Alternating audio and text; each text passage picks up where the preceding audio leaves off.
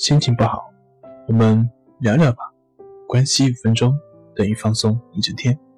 大家好，我是心理咨询师杨辉，欢迎关注我们的微信公众账号“重塑心灵心理康复中心”，也可以添加微信 “s u 零一一二三四五六七八九”，了解焦虑的解决办法。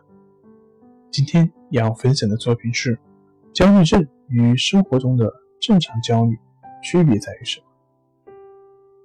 焦虑症与生活中的正常焦虑的区别在于：第一，前者的程度会更重。